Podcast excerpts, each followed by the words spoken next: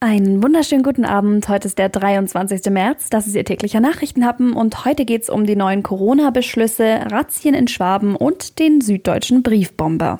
Der Nachrichtenhappen mit Lara von Dohlen. Was dürfen wir an Ostern? Das ist eine gute Frage nach den neuen Corona-Beschlüssen. Durch die blickt nämlich fast keiner mehr durch. Also, der Lockdown wird bis zum 18. April verlängert. Es wird keine weiteren Öffnungen bei steigender Inzidenz geben. Im Gegenteil, über Ostern wird vom 1. bis zum 5. April verschärft. Und da heißt es, dass der Gründonnerstag zum Ruhetag werden soll. Rechtsanwältin Nathalie Obertür.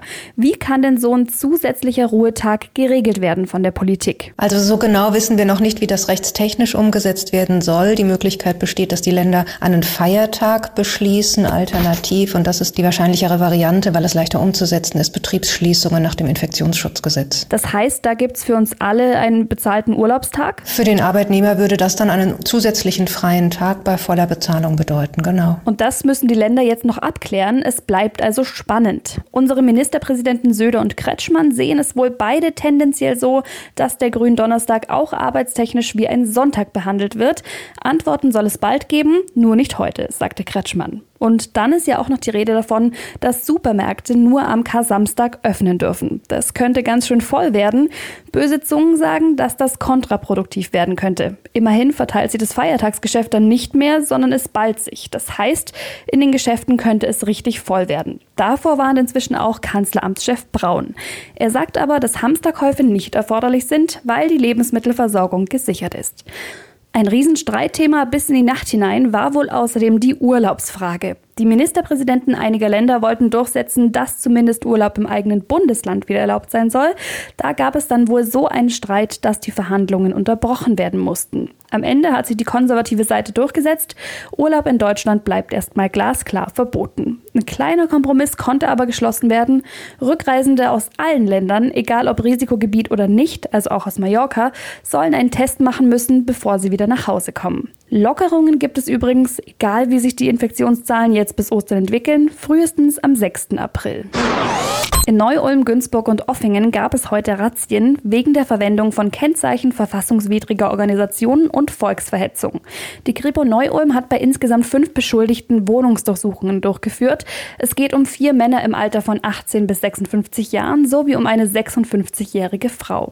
Ihnen wird vorgeworfen, in Chatgruppen und über soziale Medien strafrechtlich relevante Inhalte verbreitet zu haben. Die Polizei hat heute insgesamt fünf Handys sichergestellt.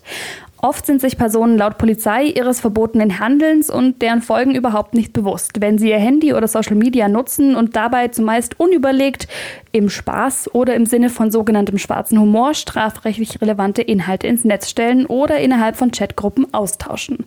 Die Staatsanwaltschaften beantragen in aller Regel bereits bei Ersttätern aber einen Durchsuchungsbeschluss, wobei dann elektronische Geräte wie Handys, Laptops oder andere Datenträger durch die Kripo sichergestellt und ausgewertet werden. Auch bei Ersttätern gibt es dann richtig saftige Bußgelder. Die Handys bleiben eingezogen, die gibt's nicht zurück. Also erst Hirn einschalten, dann posten. Der Nachrichtenhappen. Was wurde eigentlich aus? Der süddeutschen Briefbombenserie. Gestern Nachmittag circa 16 Uhr.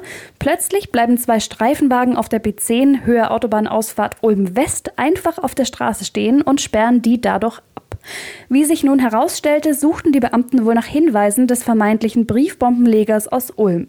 Insgesamt waren fünf zivile Polizeiautos und auch Polizeihunde im Einsatz, die den Straßenrand absuchten. Was dort gesucht und ob es gefunden wurde, wollte das Landeskriminalamt allerdings nicht mitteilen, da es noch ein Ermittlungsverfahren gegen den beschuldigten Rentner aus Wieblingen gibt. Am 16. Februar hatte in baden-württembergischen Eppelheim eine mehrere Tage dauernde Briefbombenserie begonnen. Dort war in der Warnannahme eines Getränkeherstellers ein Mann durch eine Verpuffung verletzt worden, als er ein Paket annahm. Am Folgetag kam es beim Öffnen eines Briefes in der Lidl-Zentrale in Neckarsulm zu einer Explosion mit drei Verletzten und ein drittes Paket, das an den Babynahrungshersteller HIP adressiert war, wurde in einem Paketverteilzentrum am Flughafen München abgefangen und entschärft. Bei der Suche nach dem Täter rückte relativ schnell ein 66 Jahre alter Rentner aus Ulm in den Fokus der Ermittler. Dieser bestreitet die Vorwürfe allerdings. Mal sehen, ob da noch was rauskommt. Wir bleiben auf jeden Fall dran. Ihnen wünsche ich jetzt einen schönen Feierabend. Ich hoffe, Sie können ein bisschen die Füße hochlegen. Wir hören uns morgen wieder. Bis dann.